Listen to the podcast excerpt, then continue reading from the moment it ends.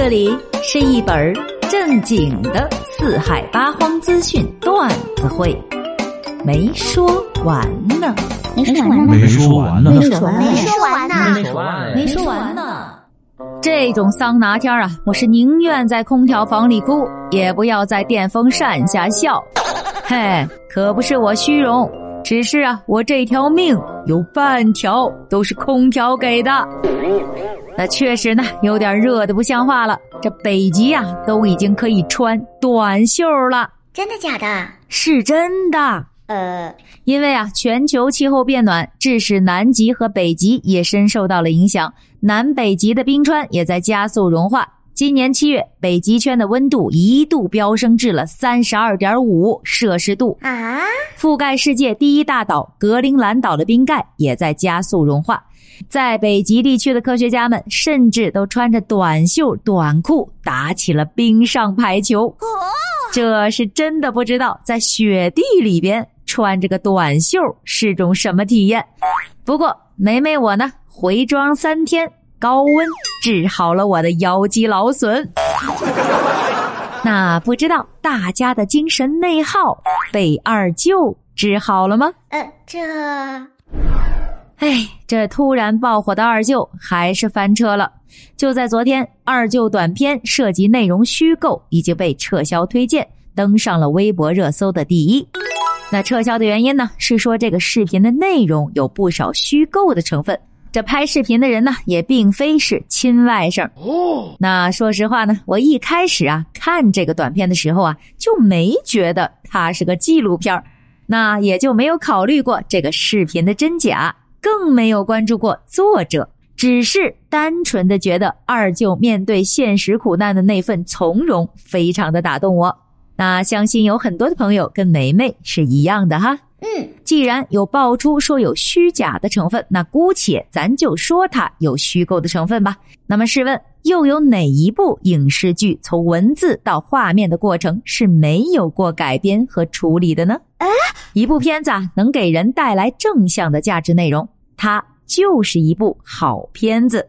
非要翻来覆去的盘，盘到了包浆还要吃干抹净的地步吗？嗯，那梅梅觉得哈，可以把二舅的事当个故事来听，真的不用太过较真儿。就是呀，就是呀。其实呢，我也能够理解啊，大家生气的点呢，主要是在于拍摄视频的这位对外宣称视频每一个字都是真实的，这呢就让人觉得有种被人欺骗走了感情一样。但是你仔细想想啊，我们目前所处的不就是一个处处存疑、需要时时证伪的舆论的大环境吗？那如果像这样的事儿，要是个个都要辩个真伪，是不是也太累了呢？唉，嗯，那另外呢，我也想问问大家，如果二舅这个视频的播放量只有几十万或者一二百万，那么还会有那么多的争议，还会有现在的翻车吗？那相比之下，江西小周才是纪实纪录片，因为所有的细节心理都是他当事人以第一人称叙述的。哈哈哈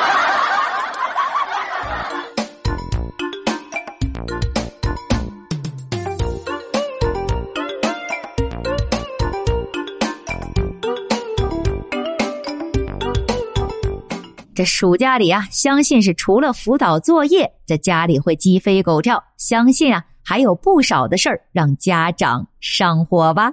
咱接下来要说的呀，也是够让人头大的。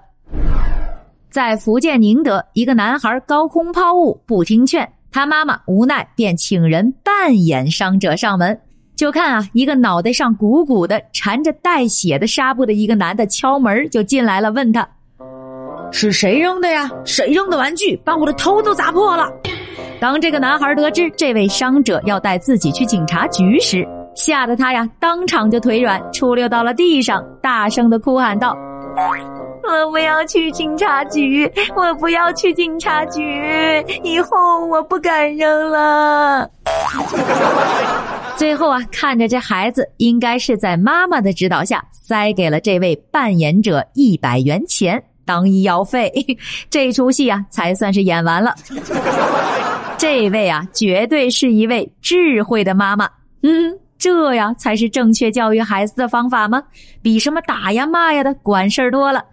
所以啊，不管是多大的孩子，就是要让他知道，做错了事儿就要自己承担后果。不错不错，值得推广哟。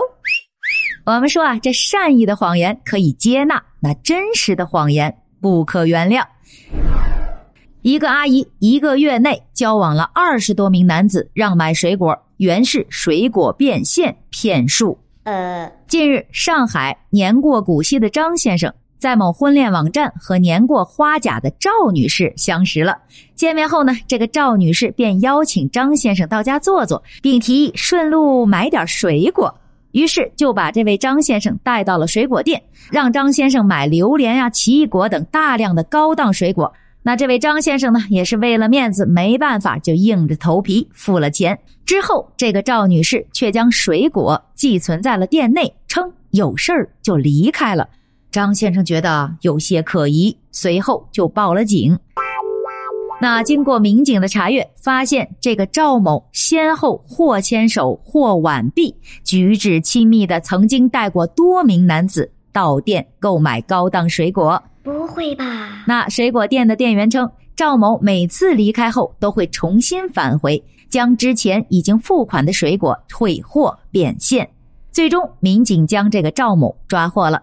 据赵某交代，哈，他以相同的手法呢，在一个月里骗了二十多位中老年男人，涉案金额高达七千余元。目前，嫌疑人赵某已经被警方采取刑事强制措施，案件正在进一步的审理中。哎呀，咱先不说他这行为啊，那骗人肯定是不对的呀。咱就是说啊，这一个月能找到二十个男友，呵呵，看来这姜还是老的辣呀。